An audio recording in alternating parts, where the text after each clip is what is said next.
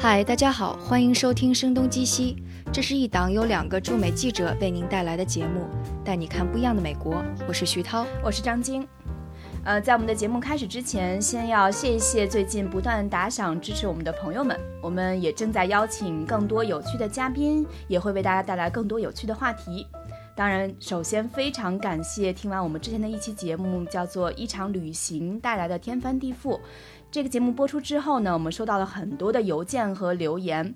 有人说他几乎是哭着听完的，觉得对自己来说有非常大的感触。呃，我们收到一个叫 John 的听众，他写邮件给我们，分享了他的一段经历。他说自己每次游学的经历都对他印象深刻。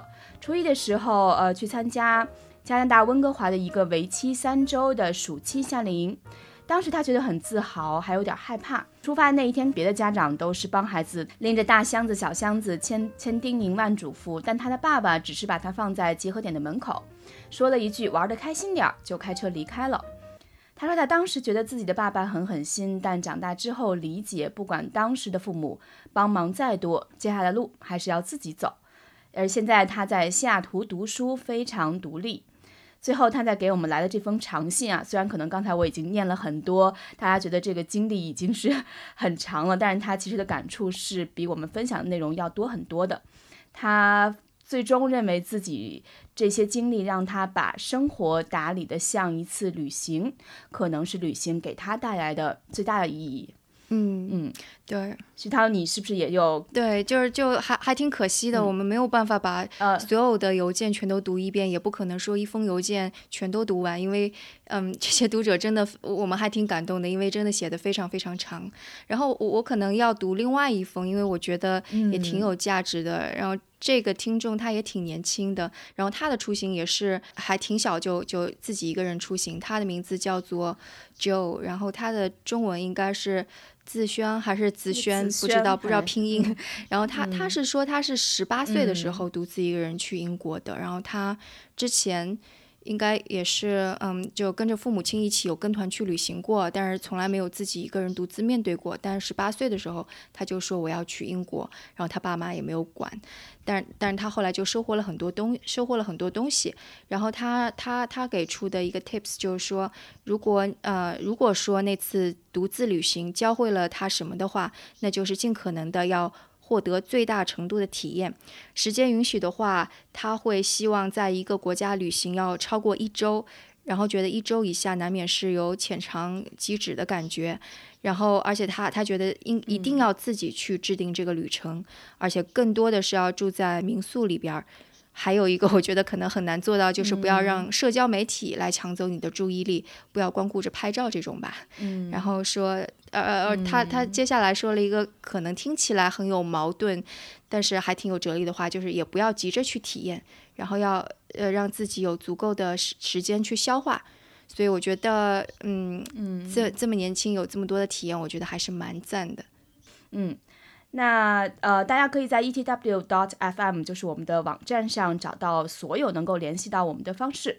当然，更欢迎大家能够通过打赏来继续支持我们，或者在苹果的 Podcast 以及其他播客泛用型客户端上为我们打星写评论，支持我们找来更多有趣的嘉宾，谈论更多有趣的话题。那接下来我们就来听一听徐涛和他的好朋友 VR 的连续创业者王子源的一次对话。对话的主题是关于最近刚刚上映的斯皮尔伯格的新片《头号玩家》（Ready Player One）。相信我们的听众很多人已经看过了这部电影，或者很期待到影院中去看。那大家就来通过我们的节目重温或者预热一下这部影片吧。这么燃的音乐一响起，我想很多粉丝应该就知道我们要开聊《头号玩家》了。那这部电影最近还蛮热的，无论是剧情还是其中的彩蛋，各种的媒体公众号其实都已经聊得非常多了。但我觉得我和今天的嘉宾应该还是能够提供很多不一样的故事背后的八卦信息以及视角的。所以今天和我做这档节目的是我的朋友王子源，他也是硅谷的一名连续创业者。Hello，子源。呃，巨涛你好。头号玩家英文名字是 Ready Player One，我我感觉可能是两三年前我们开始接触到，因为它的原原著是一本小说，我们是两三年前接触到这部小说的，对吧？哇，都已经有两年了，对我们是先后读的，我记得。所以就我们、我们来聊聊这个机缘巧合吧。我想可能跟很多人的是不一样的。对，看电影的时候，第一个感受就是，哎，怎么跟小说改了这么多？对，是那那个两年前是因为，其实是因为你是一个 VR 创业者。是的，然后正好就有这么跟 VR 呃搭边的书跟影视，其实不算特别多。呃，Player One 可能是这个《黑客帝国》之后呃比较有名的一本，所以当时有一股风潮，好像是硅谷做 VR 的人都在看，而且当时 VR 特别火，所以很多人都在看。你知道为什么硅谷做 VR 的人都在看吗？是从哪儿开始的？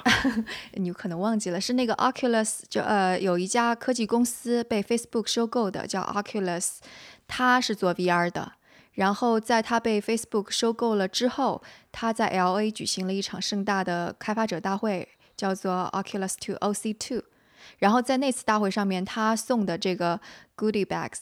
就是那个送的赠送的各种小礼品当中，就有一本这个《Ready Player One》的这本书。哦，这样，那个哦，了解了解，原来那个 conference 那个会议是应该是 VR 的那个那一波热潮顶峰的标志性事件之一。对。然后排场巨大，去的人巨多。而且那次他是在那个啊，就他的举办的地点是在奥斯卡，是的的那个颁奖典礼的，就 Dolby Theater 的那个地方。然后当时马克扎克伯格也出来秀了一下自己。哎呀，这个时间过得太快了，两年之后，VR 已经从这个跌到了低谷，可能有一点反弹。然后这个时间刚好做了一部电影，可能过来还能回过来拉 VR 一把，挺不容易的。对对对，所以这个时间线是挺有意思的。就是一一五年的时候，这本书被 Oculus 发送给了几乎就 Oculus 公司里的每一个人都。被建议去读一下，包括你，你肯你肯定知道的那个那那个大神叫什么？被被 Oculus 请过去的卡马克。嗯，对，那个 Palmer 还也就 Oculus 的创始人，他还说卡马克你也应该读一下。哦。然后到呃这个书被发放给大家之后的第二年，其实 VR 开始走下坡路了。但这个时候我还记得 OC Three 就一年过后的第三届的这个开发者大会。然后大家都在说的是，你知道吗？斯皮尔伯格要拍《Ready Player One》了，这是一个利好消息。大家是在说这个。然后终于，这个到了 OCC 之后，其实下一个事件就是呃，Facebook Eight 嘛，也快到了。呃，这是 Facebook 的开发大会，大会是五月初。对，五月四号这样。对，而且应该是它的一体机 Oculus Go 也是在这个时候发售，所以刚好又回来赶赶上这个点儿。我觉得这个这个非常好，因为。你想，之前实际上这个故事的结构跟《黑客帝国》并没有巨大的不一样，对吧？都是这个真实世界中的人怎么通过一个接口进入一个虚拟世界，其实跟《黑客帝国》并没有巨大的不一样，只不过是《黑客帝国》那个时候你插一个管子插到脑子里，这个事情还远着呢。但是现在你在电影里，大家又被教育哦，你拿起一个眼镜戴上去就进入了虚拟世界，而且这个眼镜马上就可以买到了。嗯。这个这个我觉得意义还是很重大的，就是说人是需要被启发的，这个大家的想象力是需要被激发一下的。然后现在呢，正好有这么一个文化的现象、一个事件来告诉你，哦，你可以这样做，而且这个东西马上就可以买到了。所以，我最近跟朋友们聊天，我觉得我对这个 Oculus 的一体机的期待。可能比别人都稍微更乐观一点，更乐观哈。嗯，哎，你能够回想一下当时你读这个《Ready Player One》这这部小说的时候是什么感觉吗？其实，咱俩当时讨论的好像都没有特别大的感觉，对吧？都没都没有都没有感觉说它是一个经典，只是觉得娱乐性很好。嗯嗯，这本书的定位，我觉得就是一个青少年读物，情节非常的简单。结构也非常的简单。那对，那他可能就是正好这个点儿踩对了，在这个正好在这么时间出来，然后正好又被一个大导演大导演看中。我觉得他是他作为原著的话，他可能有两点是比较吸引人的，一点是他的设定很好。我觉得他的设定是比他其他的情节好很多的。它的设定是在呃未来的世界当中，叫什么能源耗尽，所以大多数人是生活在贫穷之中。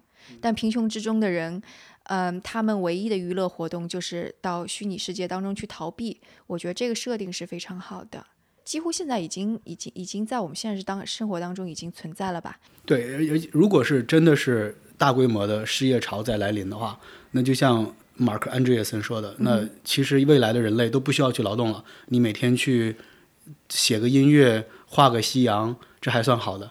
那你连创作这个都不愿意创作，那就玩玩游戏好了。嗯，对，从某种程度上讲，你像这两年火爆的电子竞技起来，就说 OK，你去打游戏是一个正经的职业，能挣到钱。你去这个 Twitch 这种呃视频游戏，呃去主做游戏主播是一个很正经而且很受人尊敬的职业。就说这个社会也在向越来越多元的方向去进展。嗯，而且最有意思的是，就是说虽然这个电影里的 VR 特效在现在的 VR 游戏里。还做不到那么炫，但是你能捕捉到它的一些影子，不管是硬件，它是这个 VR 的这个踩步呃踏步机，还是创业公司已经在做这种东西了，对吧？还是不管是里面的多人游戏也好，赛车游戏也好，战斗游戏也好，其实你去想，可能每一个里面的重要的电影里的重要的镜头，你都能找到一个 VR 游戏，你能从这个 VR 游戏里看到一点点这个电影里的出现。对，回回到第二个那个，我觉得这本书设定有意思的在于，当中就书里边本身就有大量的提到七呃八十年代八十年代的那些游戏和电影，所以我觉得本身就很多，就相当于是非常怀旧的，就相当于是说我们现在讲到那个什么韩美美或者是黑猫警长，对的，就都会引发八零后的一啊，还有灌篮高手都会八零后都会说啊，好好啊，这是我们的童年记忆。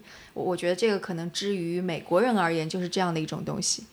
是的，这个也可能是我们更难以理解他们的热情，就是我们对这个书和电影带来的现象，可能还要再加一个分，额外加一个分，因为美国人他在这种文化背景下面，他可能更加的欣赏，呃，能把这所有的 IP 全串联起来的。这么一个作品，那是不是你打游戏打的挺少的？其实 我不是一个游戏玩家。OK，对我我看国内打游戏打的多的人就已经说说全场燃爆了。因为我我关注这个作品，我的出发点几乎只是从 VR 出发来解释这个事情。那从这个角度来看，它的 IP 太多，它所谓的这个彩蛋太多，其实是把用户推向了另一个方向。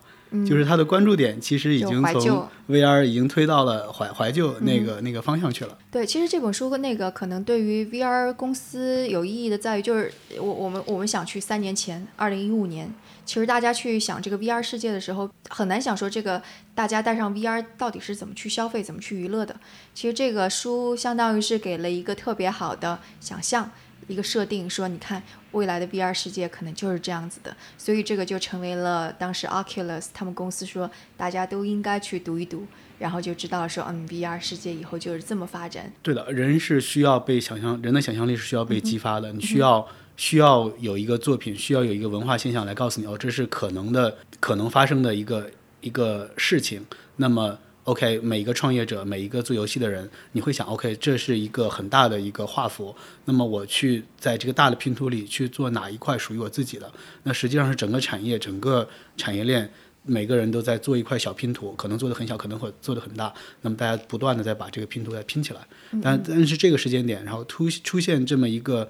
大家能激发灵感的东西，确实是非常非常重要的。所以你去看我，我当时看的是那个呃三 D 的 IMAX，但你看的是四 D 的，对吧？对，还有一个叫 D Box，一个椅子，然后号称是这个椅子，它会把你晃来晃去，跟这个剧情的呃是有一个关联的。比如说前面一个机器人在跑，那你就会你就会带身。呃，进去，然后你会那个你的凳子随着机器人一起一直在震动。我觉得我应该再去看一遍，然后做对做一下这个。这这个其实是一个，这是一个很好玩的一个事情，就是说我 VR 实际上是非常难以被解释的，因为你不戴上那个眼镜，你不去体验，甚至说旁边没有一个有经验的人带你去避开一些坑，然后其实你是很难知道 VR 是什么样子的。那么很这个事情很讽刺，就是说这是一个讲 VR 的电影，但是我们需要在一个二 D 的屏幕里。来体验，那加上这个椅子，实际无非就是说，OK，让你更接近一个这个身临其境的一个效果，但它的主要的呈现依然是一个二 D 的屏幕。这一方面是有一点讽刺的，另一方面确实是 OK，你你去呈现 VR 是一个非常复杂的事情，很难，除非你把这个头盔头显给别人戴上。那么在目前的情况下，有一个大导演站出来，花了巨大的。这个预算把所有的 IP 全串起来，做了一个 VR 的教育片，那也是一个非常好的事情。嗯，所以你就昨天还发了发给我一个帖子，说就是美国人当中有说，哎，我身边朋友想要去买 VR 的那种，而且是特别贵的那种头戴设备了。对的，这个，嗯，我我觉得接下来两三个月是比较期待这个所谓带来的这个余晖。余晖效应 （halo effect） 到底能有多大？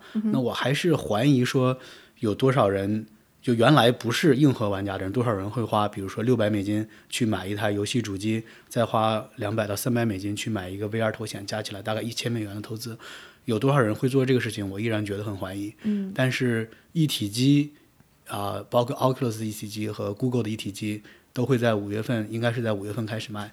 那或许他们能借一点光吧。嗯哼，那我们回到电影嗯本身，就是你看电影的时候，因为你看过书，也看过这个电影，所以你你你会觉得这个电影我觉得就是很好看，就很好看，我也觉得很好看。这个 戏剧，这个这个节奏也很好，视觉效果也很好。然后吃完之后，不是看完之后吃 看完爆米花就就看完电影就跟吃完爆米花一样，可能也未必能记得下来什么。但是或许这就是他的目的就已经达到了。我我我觉得那个书其实嗯它本身挺烂的，就是我我觉得它它是我看到的为数不多的由原著改编过来之后还能够让我觉得电影比书好的哎，是的，很多很多评论都是都是这样讲的。啊，是吧？你你也啊会这么觉得是吧？从视觉效果和节奏上来是这样的，嗯因为书确实呃相对复杂一点的这个架构和世界观，你在两个小时电影里可能很难很难表达很难表很难表达清楚。然后实际上从可重复性来看，它肯定是不如《黑客帝国》的。黑客帝国》我们可以再看十遍，嗯对吧？我们可以再讨论几年，这个事情都讨论不完。它的世界观和架构非常的宏大。那这个玩家一号肯定不是不是这样的一个电影。对，其实我还挺觉得挺奇怪的，因为斯皮尔伯格挑了这么样一个剧本，就是这个原著它本身的设定非常的单薄，然后里边有各种各样的 bug，故事线也非常的成问题，然后我甚至觉得它的那个内容深刻性也不够，然后但是他挑了这么样一个剧本，然后。拍出了，就是我能够觉得说他在拍摄的整个过程当中都是分数可以得分很高的，但问题是这么厉害的一个导演也依然拯救不了这个故事线的本身的问题。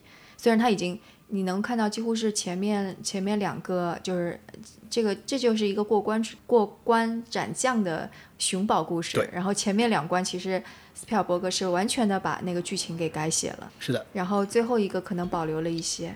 但是即使是这样子做了大改变，依然没有办法把这个故事在剧情线方面做得更好看。这个另一个大背景就是好莱坞现在已经找不到这个独立题材的方向了，就是基本上能挣钱的电影，好莱坞电影都是所谓的这个 IP，所谓的这漫威系个列那种对这个叫叫 franchise，中文应该、系列系列，那就是说，或许这个这个事情的另一个硬币另一面，就是连斯皮尔伯格他可能都很难再去找一个独立的剧本跟题材，然后又能保证口碑，不给自己丢面子，然后又能给所有人、所有的参与方都能挣到钱。可能另一另一方面的背景是这样的。呃，可能也不是，就是我我看了斯皮尔伯格的一个采访，他就说他现在的拍摄他已经是不是不是在观众的那个视角上去想他怎么拍摄，他就是完全想要做实验。所以我觉得这个题材本身是给他提供了一个非常好的实验画布，也就是说他能够把这些特效，然后包括他自己的怀旧的情怀，全都给倾注上去。他最想实验的方向是什么呢？他可能就觉得这个背景很好吧，就是因为你看这个电影，它其实是你可以把它拍摄想成是两个部分，一个是那种呃电脑特效特别浓重的，就是一半的都是这样，然后另外一半是在现实生活当中，然后对于他而言。这个电脑特效怎么把它放到极致，然后并且构想出这样的一个虚拟世界？因为我我觉得它的视觉效果，就我说为什么比原著好，其中有一方面就是它视觉效果实在太棒了。然后一上来就是什么，就整个飞车过程当中，虚拟的这个纽约城怎么在你面前展现？我觉得这个视觉效果太棒了。我觉得任何一个可能有在在这方面，特别是科幻方面有雄心壮志的导演，都希望能够有这样的一个画布，让他把自己的想象力倾注上去吧。嗯，我倒是没有从这个角度去想。他实际上，呃，在尝试回答 VR 里一个非常复杂的问题，就是怎么解决这个运动症的问题，就是 VR 里怎么。移动跟你现实里的移动，如果是脱节的话，人就会晕，对吧？比如说你在现实生活中，你坐在一个沙发上，如果在 VR 里你是在开一个赛车，你就会晕。那你怎么把真实世界和虚拟世界的移动连接在一起？他在这里面也进行了探索。比如说，呃，这个坏人大 boss，他就躺在一个椅子里面，对吧？他的手和脚完全没有动。那这些在在虚拟世界里的动都是他想象出来的。嗯，那有的就是说，OK，比如说在车里面啊，对，吊个绳，吊吊几根绳子让你动来动去，我猜想也不会特别舒服吧。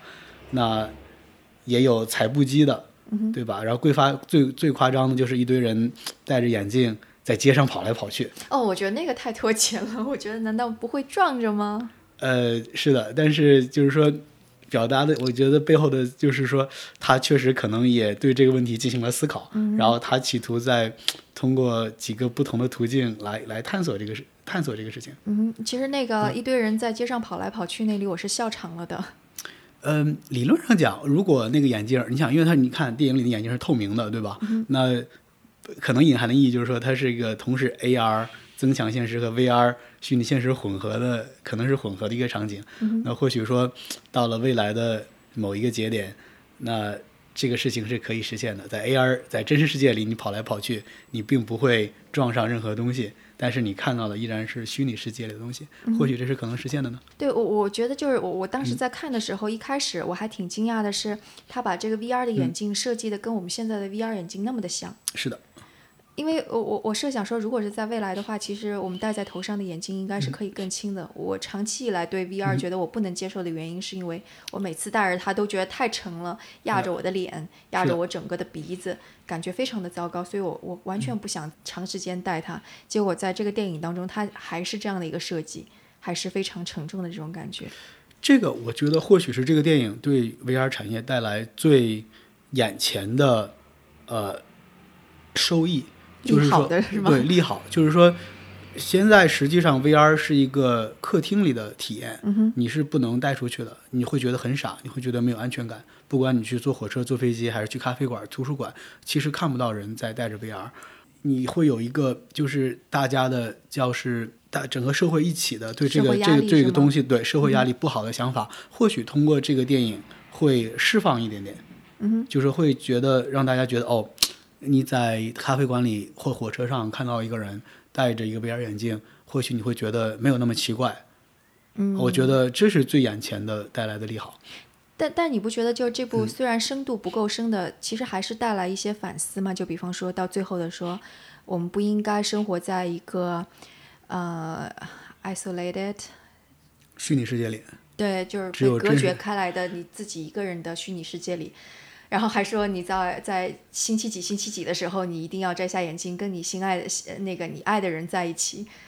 这是一个非常非常好的话题，因为你还记得，就是在这次大选，呃，彼得蒂尔 （Peter Thiel） 站出来有讲过几次演讲，然后对他的这个支持川普做过一些解释嘛。那有一个事情跟这个事情或许没有巨大的关联，他是说整体上来。整个社会，因为他觉得好莱坞的电影是代表了我们这个时代的一个思潮，对吧？它并不一定是说这个作品是在引领大家的口味，它实际上是这个时代呃大家的思想的一个一个缩影，来反映这个这个大家的想法，才能去跟观众取得共鸣。那他的一个一个想法就是说，科技实际上在所有的这些科幻电影里扮演的角色都是坏的，嗯，所有的科技的未来。都是，呃，失效的，然后悲惨的，被控制起来的，呃，这样的一个世界。从这个角度讲，玩家一号一号玩家，这个依然是在这个这个路线上继续走下去。VR 都已经到现在这么凄凉的地步，他最后来的中心思想就是说，请你不要沉迷。这个游戏也好，VR 也好，其实是一个很奇怪的主题。但但你说的这一点很有意思，就是因为我也在考虑，就比方说，如果二十年前有这样的一个类似于 fanboy，就是就是类似于就是小众粉丝。因为这里边怀旧的东西太多了，而且都是非常 geek、非常宅的那种文化镜头在里边。我很难想象说二十年前可能这会是一个爆米花电影，大家都会愿意去看的。我我比较难想象，因为你就想象刚好在这个时间点。然然后我觉得这这个过程非常的有趣，就是你看啊这几年科技公司崛起了，嗯，然后科技的宅文化变成了一种大众的文化。就比方说乔布斯穿一个高领毛衣，大家也都觉得哎呀这个高领毛衣很酷。是的。然后 Google。的所有工程师都穿着 Google 的文化衫，然后大家也觉得，嗯，穿这个文化衫，呃，不，穿这个 T 恤非常的帅，所以就在这几年当中，慢慢的这种呃极客文化或者宅文化其实是被大众慢慢给接受了，也正是因为科技公司的影响力。但我觉得，如果这个这部电影和这部小说在，就是他他其实对对这种宅文化跟这种创始人其实还是非常的友善的。就比方说，呃，当中的那个 Holiday，也就是幕后的大 boss，就相当于中土世界的甘道夫这样的一个人，其实对他的那个电影当中呈现的是一种非常非常正面的形象。就我很宅，但是我能影响人物。影响人，我很可爱，嗯，我很可爱，我塑造这个世界，你看大家都会来，最后来朝拜我，纪念我。这是一个类似于大家几年前大家对乔布斯，或者是对 Bill Gates，或者是对马克扎克伯格的那种感觉。但是我觉得到现在这个节点。就是又又又又有进行了一下反转，然后我在看那个在在国内还是一边倒的时候，哎，这部电影好酷啊！大家不要去追究这么深度的东西啊，你就 enjoy 这个过程就好了。但我看在美国，大多数口碑两极分化、抱有负面的，其实都在反思说，这部片子体现出来的对科技的这种东西，真的是。对的吗？就比方说说 Holiday，你的确看起来是一个特别可爱的老头，特别宅，但特别可爱。但你不觉得他很很很奇怪吗？他喜欢七八啊八九十年代那些文化，他就要让全世界的人都围着他转，去找到那个彩蛋，然后把八十年代的东西灌输到这个应该只关注未来的那些人的头脑当中去。我觉得就是这种的，就我看到这种反思的时候，我想，嗯。的确是有道理，而且这个评论是呃呃不是不是看到的，是我听一个 podcast，嗯，很搞笑的是，讲这个 podcast 的三个人也是特别 geek 的人，就说话方式也很 geek，然后 geek 也在反思这个东西。这个所以这个电影出来这个点太巧了，嗯，正好赶上是整个社会在反思科技对这个社会带来的影响，可能是在从正面变成负面的这么一个关口。对，那这个电影里就是 OK，未来世界里科技公司的。权力和影响力无限大，政府几乎没有存在感，嗯，对吧？其实警察冲出来，就是两个公司在里面来争夺一个虚拟世界，大家已经不在意真实世界的这么一个设定，这个点儿简直太好了，就简直就是在科技公司的头上又踩了一脚。这里还没有深入展开它里面隐私的问题呢，嗯，这个你是怎么从虚拟世界定位到你真实世界？这两个之间有什么关联？有什么互相的影响？这个里还没有进行展开。如果在这里再展开一下，又是。简直就是在社交媒体公司上面又踩上，对对对，又再插上一脚啊！所以这里有一个很好笑的八卦，就是我刚刚不是说之前 Oculus 跟 Facebook 对 Ready Player One 这这本书原著，它是持一种非常正面的态度，然后还把这个书发给开发者，发给科技圈的人。嗯。但是在这部电影就是呃提前公映了之后，因为在西南偏南它是有提前公映的。嗯。然后他那个这斯皮尔伯格的。呃，不是斯皮尔伯格，是这本书的原著作者叫 Ernest，他有带着这部电影到 Facebook 去放映的啊，提前放映，然后放映了之后，他还跟那个马克扎克伯格有了一个见面，但是在这个过程当中是非常尴尬的，嘿嘿，说为什么呢？就是因为就这部电影当中太多的影射了，就比方说，呃，当中这个大反派是希望。在这个虚拟世界当中出售广告，中国观众可能说啊，太搞笑了，这就是腾讯啊，或者这就是百度啊。但是在在美国的话，大家一下就会想到是 Facebook，因为 Facebook 最近就是为了卖广告，各种不择择手段，甚至是出售隐私这个问题已经是很严重的了。然后另外一个还有就是这个电影当中，呃，Holiday 把另外一个创始人就给赶出公司了。然后这个也相当于是在有点像是跟马克扎克伯格在早期的时候把他哈佛的那两个呃联合创始人那个双胞胎赶出公司，又有很巧合的所有的科技公司都是这样，对对对，所有老大们都是要 干掉一个干掉一个兄弟才可以。对对对，乔布斯把那个啊沃兹给赶出去了。呃，是的，这个这个这个点出来是其实是挺尴尬的，只能希望这个这个。大众们娱乐一下就好了，不要在这里深入的思考下去。所以就是，这个，就对于你一个 VR 创业者的话，你就是，嗯，好像情况不妙。不只是，不只是对对我对我们，就是说，现在整个这个科技都可能在处在这么一个逆转的一个过程里面。那其实形势是挺挺挺微妙的。嗯。这个总统大人都可以连续发推来把一个公司的市值干掉几十亿上百亿美金。然后再加上科技公司之间还互相在踩。你说那个呃，Trump 说 Amazon 的事情，对吧？对。然后你说的互踩的梗就是那个苹果跟呃 Facebook 互相怼。还有特斯拉，伊朗马斯克也过来踩上了一只脚。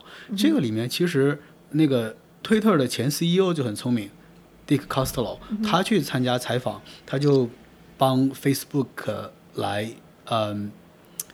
发生就是说这个事情其实不是什么大事情，这个很快就会反弹回来的。就是他其实很聪明，这个整个硅谷现在是一损俱损的局面，现在互相踩，不会有人有特别好的呃独善其身的一个下场。但你觉得科技公司的它的力量是需要被约束的吗？因为它科技的力量也是力量，对不对？然后力量延伸开来，本身如此巨大，你不给它限制。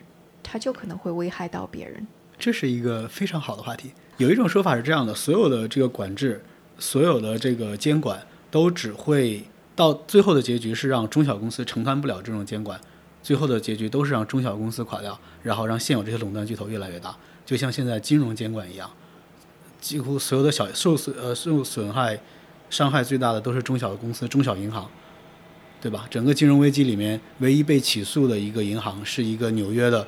华人创办的非常非常小的银行，所有大银行都没有被起诉。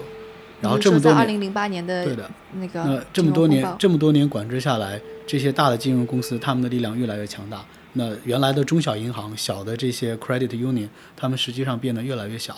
那如果在科技公司里面，首先不说这个华盛顿是不是真的理解这些事情，他知道从何监管呢？尤其是 AI，尤其是机器学习，它本身就有很大的黑盒子在里面，然后。